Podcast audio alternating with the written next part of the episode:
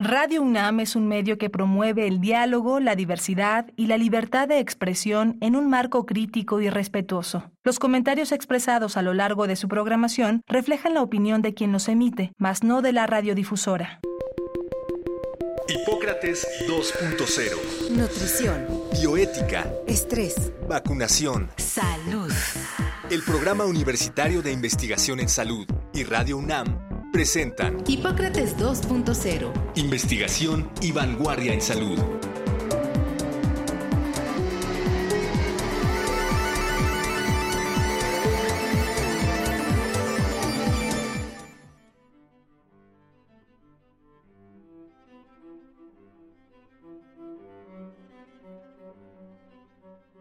Hola, ¿qué tal? Bienvenidos a Hipócrates 2.0. Yo soy Mauricio Rodríguez, como cada semana les doy la más cordial bienvenida, agradezco que nos estén sintonizando aquí en Radio UNAM. En el programa de hoy vamos a hablar sobre un tema sensible y que pues, pocas veces se le da visibilidad, precisamente por eso lo quisimos traer ahora, que es los cuidados paliativos. Es un asunto que además pues, se, enmarca dentro del, del Día Internacional de los Cuidados Paliativos, que acaba de ser sábado 8 de octubre y para eso invitamos a la doctora Luz Adriana Templos Esteban para platicar sobre este tema. Ella es médica cirujana, tiene la especialidad en, anestesiología y tiene cursos de alta especialidad en algología y en cuidados paliativos en el paciente oncológico. Tiene un par de maestrías, una en educación y otra en bioética, y es profesora en varios cursos de pregrado y posgrado de su especialidad aquí en la UNAM y en otras universidades también. Ha participado en muchas ponencias a nivel nacional, latinoamericano e internacional en materia de dolor y cuidados paliativos.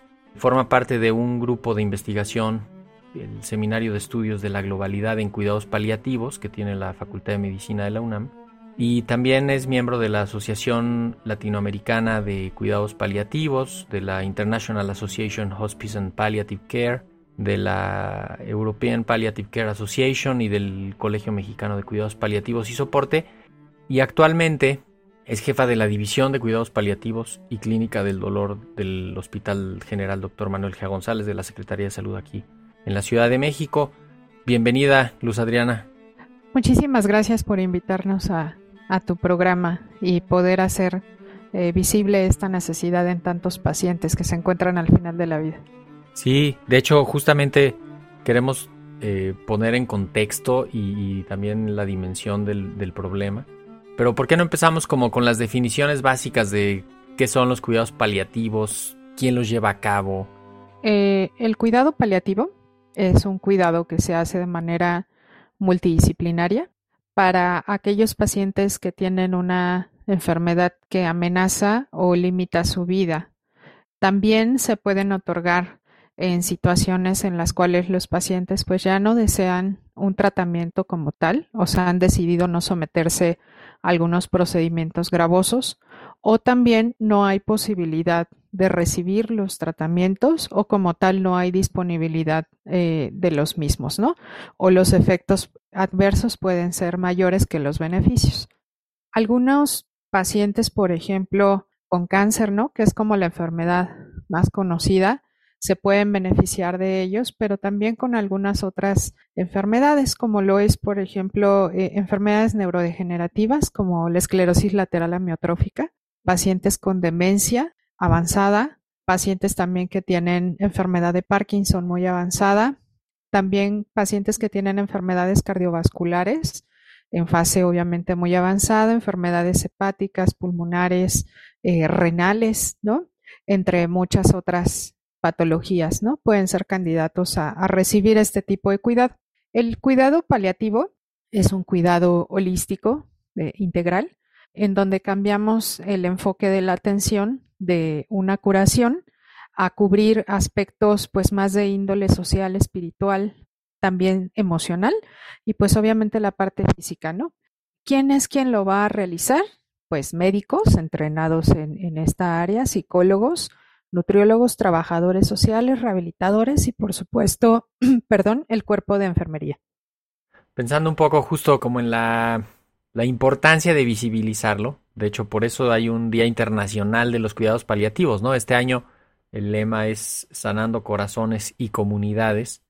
Y, aunque algunas veces se perciba esto de holístico así como medio banal, como medio, ¿no? Este, superfluo, creo que abarca perfecto esta idea de que sea algo integral, de que sea no solo el enfermo, su comunidad, este, no solo el bienestar, eh, o sea, no solo es manejar el dolor, ¿no? Este, no solo es, sino es preocuparse por todo lo demás, o sea, que, que todo esté lo más controlado posible y, y, que esté, pues no sé, haciéndose lo que se pueda por el paciente, ¿no? Ya lo, ya lo decías tú, es, pues es acompañarlo en ese momento, ¿no? O sea, es una, la esencia de la medicina vuelve a ser fundamental. Fíjate que el, el lema hace visible una parte muy importante del equipo, ¿no?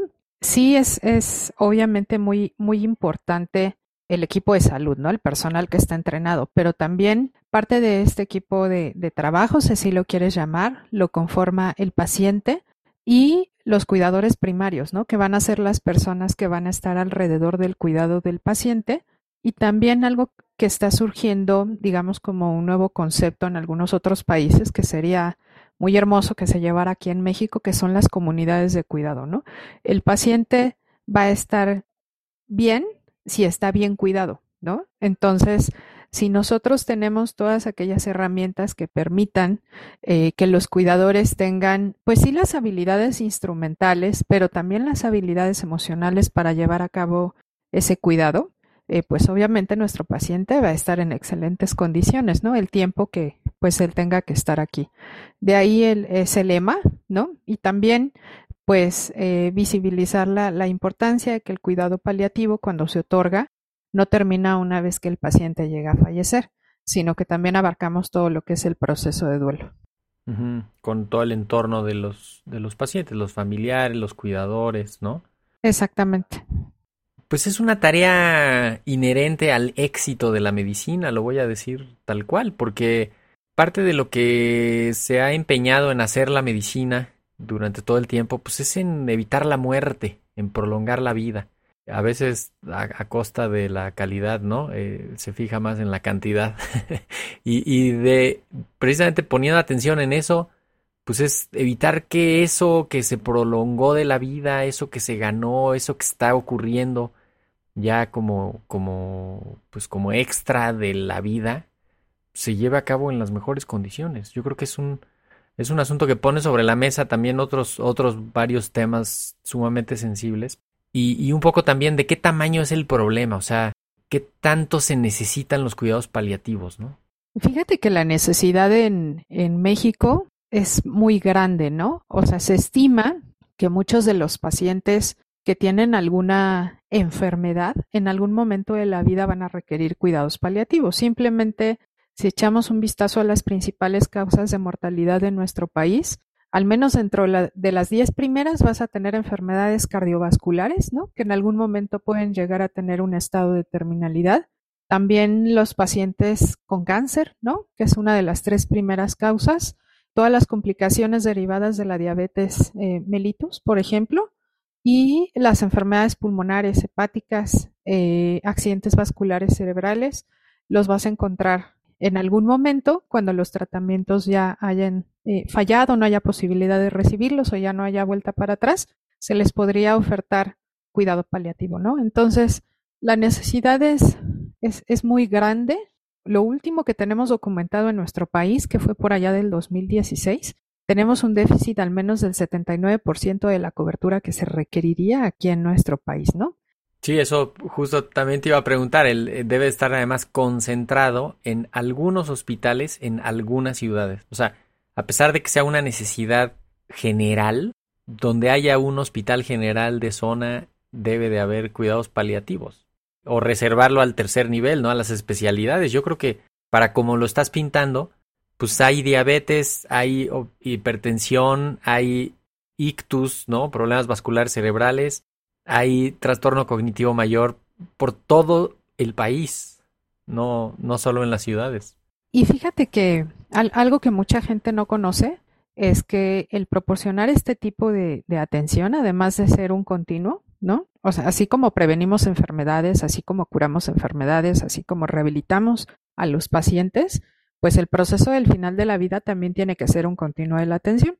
Y esto es obligatorio en nuestro país. O sea, desde el 2014 tenemos una, una norma que nos dice que se debe de proporcionar en todos los niveles de atención. O sea, por, por alguna razón, la infraestructura que está actualmente en nuestro país está como más ubicada a lo que son los hospitales de tercer nivel o con muchas especialidades, ¿no? Pero cualquier unidad primaria de salud o cualquier centro de salud o cualquier hospital general debe de tener por regla un equipo que proporcione este tipo de atención. Y no solamente en el hospital, sino también en, el domicilio, ¿no? Porque muchos enfermos prefieren ir a fallecer a, a casa. Que, que, no necesariamente los cuidados paliativos son ya, ya fallecer, ¿no? Puede ser como acompañar también durante, durante la etapa crítica de un tratamiento. Yo creo que eso también es, es paliativo. Ya me dirás si estoy en lo correcto, pero hay, hay algunos pacientes que se debilitan con algún tratamiento que requieren pues, durante algunos meses intervenciones mucho más eh, especializadas y específicas contra el dolor, contra la debilidad que se les está provocando con el tratamiento, pero que eventualmente se van a recuperar y se van a estabilizar y van a y quizá lleguen a, dejar de necesitar esos cuidados o, o simplemente es, es un punto sin retorno el inicio de los cuidados paliativos. No necesariamente. En algunas ocasiones, o, o, básicamente la mayoría de las veces, nos buscan para cuando el paciente ya se encuentra al final de la vida, ¿no? Pero existe posibilidad de aportar ese tratamiento de manera digamos, anticipada y también como manejo de soporte. Pongamos el ejemplo de un paciente con cáncer, ¿no? Que a lo mejor está recibiendo un tratamiento de quimioterapia, radioterapia o le han realizado alguna cirugía. Seguramente va a necesitar soporte pues para el manejo del dolor, para los síntomas psicológicos o emocionales, ¿no? Derivados propios de, de la enfermedad, ¿no? De enfrentarse a un cáncer también para dar una orientación en la parte social y pues obviamente cubrir la parte espiritual, ¿no? Entonces, realmente nos podemos ubicar en cualquier fase de la enfermedad y también, pues no me gustaría dejar de, de lado que también los niños pueden ser candidatos a recibir cuidados paliativos y que llegamos a tener algunas situaciones de enfermedad que hacen que sean más vulnerables, ¿no? Por ejemplo, un niño con alguna cardiopatía congénita, en donde sabemos que se pueden hacer múltiples cirugías, pero que en algún momento pueden llegar a fallar o los resultados no son buenos, ¿no? Desde ahí podemos aportar muchísimo con el cuidado paliativo. Además de, concentrarse en el enfermo, ¿qué tan importante es ayudar a todo el entorno del paciente? Pues es súper importante, ¿no? De hecho, digamos que nuestra unidad de estudio no solo es el paciente, ¿no? Como en las demás áreas médicas, sino también la familia. Sobre todo hacemos un enfoque muy importante en el, en el cuidador primario. También es muy importante valorar el, el entorno social, ¿no? Porque tiene que ver pues obviamente desde el trabajo que tiene el paciente, quiénes están cubriendo la red de cuidado, si se cuenta con un soporte, por ejemplo, eh, para las necesidades hospitalarias, ¿no? Si se tiene seguridad social, en dónde vive, si a lo mejor tienen que subir cinco pisos para trasladarse a las consultas, ¿no? Y a lo mejor no hay elevador. Y también tiene que ver muchísimo la parte cultural. En ocasiones nos enfrentamos a pacientes o bueno, más bien nosotros no podemos entenderlos por el tema del dialecto y pues muchas otras necesidades, ¿no? Que se hacen visibles. Sí, la, ya no digas la parte económica, pienso en, los que tengan seguridad social, que también debe de haber un límite de lo que aporta la seguridad social. No sé si eso es así como un barril sin fondo en, en la atención de estos pacientes, pero lo otro es que son consumos, necesidades híjole, a veces impagables, ¿no? Algunos seguros de gastos médicos mayores se acaban, ya no le entran a esa parte y termina siendo gastos catastróficos para las familias. Claro, difícilmente es, estamos preparados para eh, recibir una, una carga económica de este tipo, ¿no? Alguna vez por ahí leí que el 10% de lo que una persona gasta en salud lo ocupas el último año de tu vida, ¿no? O sea, realmente es, es muchísimo lo que se puede gastar. ¿Tú qué, qué consideras que falta por hacer en materia de cuidados paliativos? Desde esta parte informativa de que toda la población sepa que existe este servicio, que es un servicio más de la medicina moderna, que es fundamental en algunos momentos, que está en la mayoría de los hospitales, pues quizá ya generales o de especialidades, pero, pero ¿qué más, qué más falta? ¿Qué ves que, que esté pendiente? Pues fíjate que tenemos varias brechas, ¿no? Te puedo mencionar así cuatro grandes grupos a rapidísimo. Nos faltan políticas públicas en cuanto a la materia, eh, en materia de salud, ¿no? En cuidados paliativos, que sea un programa prioritario. Nos falta infraestructura. ¿Esto cómo se traduce en, en una norma oficial mexicana o en, una en un reglamento que se adicione algo en la Ley General de Salud? Fíjate que la, la normativa ya la tenemos, no solamente en la Ley General de Salud, sino en el Diario Oficial de la Federación. Desgraciadamente algo que nos falta muchísimo es justo que, que a eso iba, ¿no? Al tema de, de, la infraestructura, o sea, aunque ya lo tenemos en una ley, nos faltan los lugares en todos los hospitales o en todas las unidades de salud, nos faltan las plazas, ¿no? Es ese presupuesto, porque ahí es contratar personal altamente capacitado, abrir un servicio en algunos casos, ¿no? Tres, cuatro personas. Exactamente, ¿no? Entonces, aquí, por ejemplo, en la institución pública en la cual me desempeño, somos como 30 personas brindando este servicio, ¿no? De diferentes áreas de la salud y no nos damos abasto, ¿no? O sea, definitivamente es una necesidad muy grande. Y también el otro punto, pues es el tema de los medicamentos, ¿no? Es complicado el tener la disponibilidad de todos los opioides, ¿no? La mayoría de los pacientes tienen dolor severo y pues a raíz de la pandemia COVID eh, tuvimos un desabasto muy importante para poder tratar a, nuestros pacientes y pues todavía hasta ahora, ¿no? Dicho sea de paso, en parte el desabasto es porque COVID consumió todos esos medicamentos. Todos esos pacientes necesitaron esos medicamentos y jalaron el consumo y se provocó una distribución mundial completamente alterada de, esos medicamentos que en última instancia le pega a los pacientes que los necesitan para el manejo del dolor. Exactamente, y también algo que pasó mucho es que, pues como en todos lados, ¿no? El personal que a lo mejor estaba asignado a alguna área en específico, pues tuvo que ir a apoyar a estos temas y pues también muchas de las unidades de cuidados paliativos pues se transformaron o dejaron de, funcionar, ¿no? Siendo que el paciente con COVID también eh, requería de este tipo de, de cuidado, ¿no? Y un punto importantísimo, una realidad tremenda es pues mucho personal de salud que se vio afectado por COVID, muchos que se contagiaron, que murieron, que están con alguna incapacidad, con algún déficit o que simplemente renunciaron. Pues no, no pudo contra esa situación, ¿no? Que, que fue completamente desfavorable para el, para el personal de salud. Yo creo que eso es muy importante.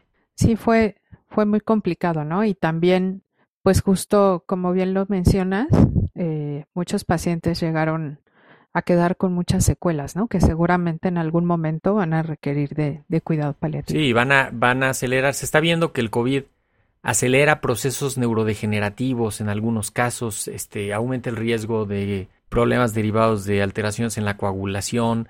Va a cambiar el, el, panorama de las enfermedades crónicas este, en los adultos en los, en los siguientes años derivado de todas las secuelas de COVID y definitivamente ahí se va a necesitar. Pienso mucho en, en algo que se hace para otras enfermedades, para otras condiciones, ¿no? Los, los comités de antibióticos, los comités de infecciones asociadas a la atención de la salud, los manuales, los procedimientos, que creo que eso hay que tenerlo listo, replicarlo en las instituciones, o sea, cómo se conforma una unidad de cuidados paliativos, cuál es el, el, el, componente básico mínimo que se necesita para echar a andarla en un hospital general o en un hospital de especialidad, ¿no? Yo creo que eso va a ser bien importante tenerlo, tenerlo listo para que se pueda ir, pues cuando menos replicando las experiencias de éxito, ¿no? Sí, claro. Y además, pues justo mencionar que es uno de los objetivos para el 2030, ¿no? De lo que es la Organización de Naciones Unidas, la Organización Mundial de la Salud. Entonces, en el ideal, pues no solamente en México, ¿no? Sino en todos los países deberíamos de tener este tipo de cobertura porque se necesita, es un derecho humano, ¿no? Ya está catalogado como un derecho humano. ¿Cómo saber si se necesita cuidados paliativos y qué hacer. Yo vivo aquí en la Ciudad de México. Tengo un enfermo en mi casa o uno de mis familiares que está empezándose ya a deteriorar mucho. ¿Qué le sugerirías a alguien que está en esa, en esa situación? Que no tiene seguridad social, este, que no tiene hospital cerca, ¿qué, será lo mejor, la mejor ruta? Bueno, pues mira, te, comento de manera general, ¿no? Eh, los hospitales de, tercer nivel de, atención, llamemos los, los institutos, los hospitales generales, habitualmente tienen un equipo de cuidados paliativos, hablando tanto de la Secretaría de Salud, del IMSS o del ISTE, ¿no? La otra es que también, eh, al menos aquí en la Ciudad de México, el programa Salud en tu Vida realiza visitas domiciliarias y también tienen una capacitación oportuna en temas de cuidados paliativos y también sus equipos traen un programa que se está instaurando a nivel nacional, que es el de voluntad anticipada, ¿no? En donde tú puedes decidir qué es lo que quieres y lo que no quieres para el final eh, de tu vida, ¿no? Serían básicamente las formas en las que se podría, eh, digamos, como acceder a, este tipo de servicios. Y también es muy importante mencionar dos puntos, ¿no?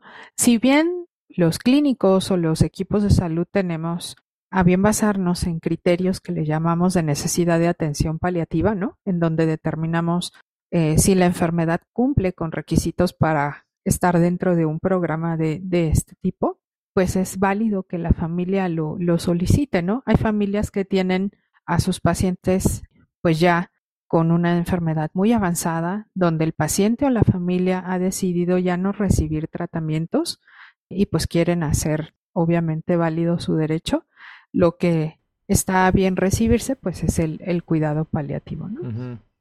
Que quede absolutamente claro, no es, no es una intervención así de un solo médico, ¿no? Es, es un equipo, lo ideal es que se haga, o sea, no solo es quitar el dolor del paciente, eso este, a veces se puede simplificar así. Es un abordaje integral que, que pues acompaña al familiar, a la familia, al paciente en ese proceso. Y, y ya tocabas un punto que, que, pues es inherente a esto, es, es hablar del final de la vida digno. Se tiene que discutir y se tiene que hablar en serio sobre el final de la vida digno. No sé qué perspectivas ves para los próximos años respecto a esto. Bueno, aquí estamos enfrentando un, una situación de grandes avances dentro de la tecnología, ¿no? O sea, tenemos oportunidad de recibir tratamientos que nos prolongan eh, la vida, pero al final del día tenemos una visión, digamos, dentro del cuidado paliativo que es percibir la muerte como un proceso natural. O sea, no adelantar ni atrasar, digamos, la evolución de, de una enfermedad, sino percibir esto como, como un proceso que llega de forma natural pero acompañar en este proceso y acompañar no significa solamente estar al lado del paciente, sino también ir dando un, manejo a los síntomas físicos, a la parte espiritual, a la parte social, a la parte emocional eh, para el paciente y para la familia, ¿no?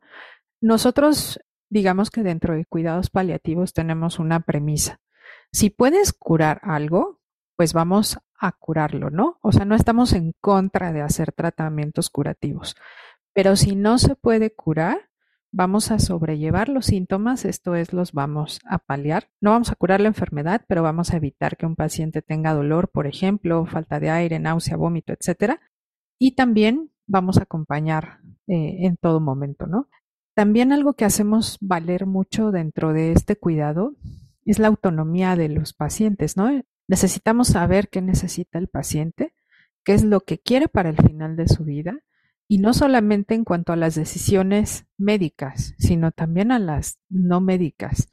Y no cualquiera pues está entrenado en este tema, ¿no? Platicar, por ejemplo, el tema de recibir procesos como intubación, reanimación, diálisis, colocación de catéteres, ondas, morir en el hospital o morir en el domicilio, bajo la cobertura de qué familiares, si el paciente no está en autonomía de recibir, digamos, o tomar decisiones, ¿quién las va a tomar por él? Eh, hay, hay muchas cosas de hecho, que eso, tenemos que eso busca, ¿no? ¿no? Lo de la, la voluntad anticipada que en un momento de lucidez, previo a la crisis, previo a la situación más grave, el paciente, la persona decida y, anticipe su voluntad y diga, a mí no me hagan esto o a mí sí háganme esto. Y eso también ayuda porque hasta cierto punto eh, exime de esa responsabilidad eh, moral muchas veces, ¿no? No tanto la parte legal, sino nada más la parte moral de los familiares de simplemente respetar lo que la persona haya decidido esa voluntad anticipada, que es un documento legal que además pues es, es fundamental para, para eso, que yo creo que son pasos que se van dando. Me imagino que en unos años habrá algún avance, alguna discusión. Lo que sí es que pues por lo pronto hay que tratar de ayudar a, como bien lo dices, de forma integral a quien lo necesite, acompañarlo. Como hace un momento lo decías, ¿no?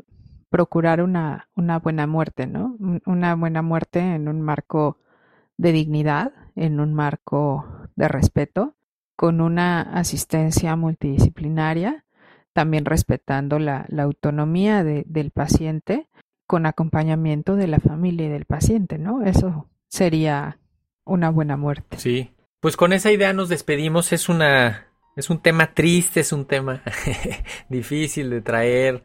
Pues las instituciones deben de contar, pueden ofrecer este servicio y que les pueda ayudar en ese momento que más lo, que más lo necesiten. Doctora Luz Adriana Templos Esteban, integrante del Grupo de Investigación Seminario de Estudios de la Globalidad en Cuidados Paliativos de la Facultad de Medicina y jefa de la División de Cuidados Paliativos y Clínica del Dolor del Hospital General Dr. Manuel G. González. Muchísimas gracias por haber estado en Hipócrates 2.0. Muchísimas gracias por hacer visible eh, esta necesidad. Muchas gracias. No, muchas gracias a ustedes también. Con esto me despido ya, con el tiempo encima. Les agradezco su atención, espero que la próxima semana nos vuelvan a acompañar. Yo soy Mauricio Rodríguez, esto fue Hipócrates 2.0, sigan en sintonía de Radio UNAM. Agradecemos al doctor Samuel Ponce de León, coordinador del Programa Universitario de Investigación en Salud y coordinador académico de esta serie. El Programa Universitario de Investigación en Salud y Radio UNAM agradecen tu escucha. Te esperamos la siguiente semana para platicar sobre lo último en materia de salud e investigación en Hipócrates 2.0. Investigación y vanguardia en salud. Se despiden de ti en la producción Patti Gamboa, Héctor Castañeda y Alejandra Gómez. Hipócrates 2.0. Radio UNAM. Experiencia sonora.